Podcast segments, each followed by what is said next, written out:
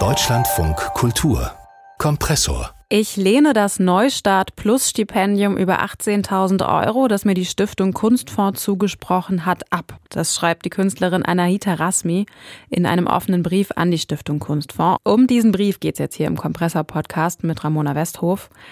Die Stiftung Kunstfonds, das ist eine der wichtigsten Institutionen in der Kunstförderung in Deutschland. Und Rasmi lehnt diese Förderung nicht etwa ab, weil sie das Geld nicht gut gebrauchen könnte, sondern sie begründet den Verzicht auf das Stipendium mit ihrer Kritik an der Vergabepraxis der Stipendien. Sie bezieht sich dabei unter anderem auch auf Recherchen von Deutschlandfunk Kultur. Rasmi schreibt von drohendem Lobbyismus und fehlender Diversität in den Vergabegremien. Weder Rasmi noch der Kunstfonds wollten mit uns über diesen Brief sprechen, aber Zoe Claire Miller kann uns die Kritik einordnen, Künstlerin und Sprecherin des Berufsverbands Bildender KünstlerInnen Berlin. Erste Frage, dass eine Künstlerin freiwillig auf 18.000 Euro verzichtet, das ist ja schon mal eine Ansage. Da scheint sich einiges angestaut zu haben. Worauf will Anahita Rasmi aufmerksam machen mit ihrem Brief? Ja, also es ist auf jeden Fall eine ähm, sehr bemerkenswerte Geste. Und sie, ähm, also das, worauf sie aufmerksam machen möchte, das beschreibt sie ja detailliert im Brief. Also es geht um Förderungerechtigkeit, es geht um Intransparenz, es geht darum, dass äh, die Jurys der Stiftung Kunstfonds, was äh, nicht nur eine der wichtigsten Institutionen der Kunstförderung ist, sondern letztlich das einzige, das für bildende Kunst zuständig ist, das vom BKM gefördert wird, ähm, dass dort eben, ja, also wirklich sehr, sehr bedenkliche äh, Praxen angewandt werden in der, sowohl in der Jury-Zusammensetzung, Umsetzung als auch in der Vergabe von Fördermitteln. Sie haben es gerade gesagt, Hauptkritik zielt auf die Zusammensetzung der Gremien, über die die Vergabe der Stipendien entschieden wird. Wo liegt da das Problem?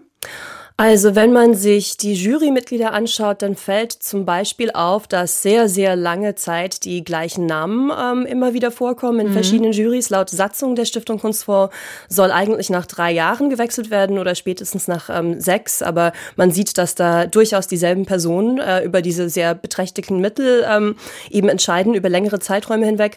Und vor allem fällt auf, dass da sehr wenig Diversität ist. Also nicht nur auf der Ebene davon, dass das ähm, Personen sind, die die ausschließlich weiß sind, weiße Hautfarbe, ähm, ohne Migrationshintergrund. Weil Diversität im Namen nach, muss man da sagen. Ne? Ja, ne? ja genau. Aber auch zum Beispiel, dass der ähm, Föderalismus des Bundes überhaupt nicht abgebildet ist. So sind wirklich ganz, ganz überwiegend die Jurymitglieder eben aus Westdeutschland, aus Südwestdeutschland, aus dem Rheinland, aus Baden-Württemberg. Ähm, es gibt äh, fast gar keine Personen, die ähm, überhaupt aus den neuen Bundesländern stammen. Mhm. Und das sind eben Kriterien, die sich dann natürlich auch, äh, die haben natürlich einen Einfluss dann auf auf die Vergabe der Fördermittel. Und das ist sehr problematisch. Wir haben für diese Sendung auch mit Karin Lingel vom Kunstfonds gesprochen, die sich leider nicht live äußern wollte, aber wir haben eben heute Morgen mit ihr telefoniert und sie hat unter anderem argumentiert, dass doch eigentlich zweitrangig ist, wer die Stipendien vergibt, solange das Ergebnis ausgewogen ist. Stimmt es, wenn divers gefördert wird, dann ist es gar nicht mehr so wichtig, wer darüber entschieden hat?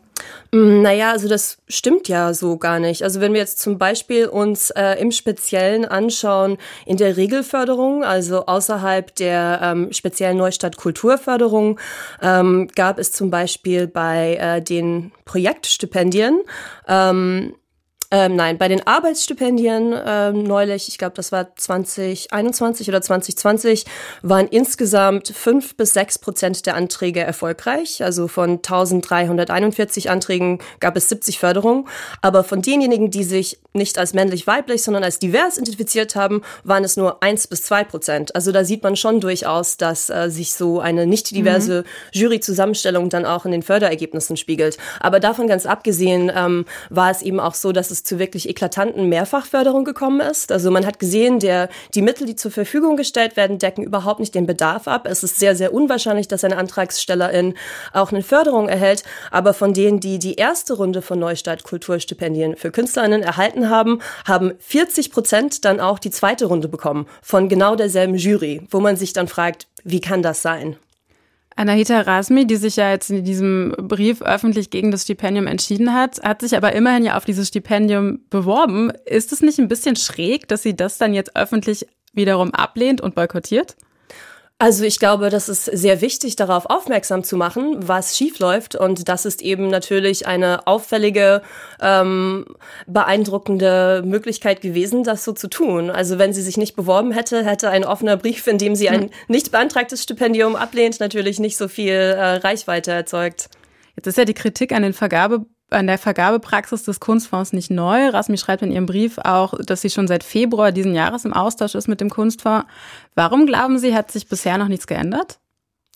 Ähm, also ich glaube, es ist auf jeden Fall ein Problem sowohl struktureller und personeller Natur. Also es gab wirklich sehr, sehr viele Impulse aus der Künstlerschaft von, ähm, von verschiedenen Verbänden, von Gruppen, aber auch von einzelnen KünstlerInnen oder von äh, äh, Gruppen von KünstlerInnen, die sich informell zusammengetan haben, um Feedback zu äußern. Viele haben versucht, Kontakt aufzunehmen und die, ähm, ja, diese, die Resonanz äh, blieb aus. Also es wurde nicht auf die Kritik eingegangen. Es gab vielmehr eher, ähm, ja, also Vorwände oder Ausreden. Also zum Beispiel ist es so gewesen, dass, ähm, dass äh, beanstandet wurde eben auch, dass man nicht nach ähm, Bedarf die Stipendien vergibt. Also dass man zum Beispiel in, innerhalb von Neustadt Kultur, das sollte ja so ein Hilfsrettungspaket für die Kultur sein, die ähm, wirklich in einer schwierigen Lage steckt während Corona.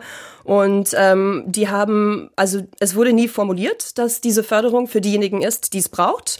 Und aufgrund des vielen Feedbacks gab es dann ein Statement ähm, von, Neu von der Stiftung Kunstfonds, in der sie gesagt haben, Förderung der Stiftung Kunstfonds sind weder Sozialleistungen noch Wirtschaftsbeihilfen. Die Frage der Bedürftigkeit liegt vielmehr in der solidarischen Verantwortung der BewerberInnen. Wir haben dazu, äh, wenn ich so kurz unterbrechen mhm. darf, wir haben dazu einen Ton von Frau Linge vom, ja. vom, vom, vom äh, Stipendium, den ich gerne einfach mal spielen könnte. Mhm wir können uns die Frage gar nicht stellen. Wir dürfen keine Sozialförderung machen, wollen wir auch nicht. Also was machen wir? Wir haben mehr Mittel bekommen. Wir machen natürlich diese Auswahl wieder nach den künstlerischen Kriterien, aber wenn ich die Spitze, weil mehr Mittel da sind, etwas breiter machen kann, dann hilft das natürlich auch viel mehr Leuten. Darauf eben nochmal diese Erwiderung, ne? So, es ist schwierig, nach anderen Kriterien zu entscheiden. Ja, ich glaube, das ähm, könnte man vielleicht auch ein bisschen als Gaslighting bezeichnen, diese Reaktion.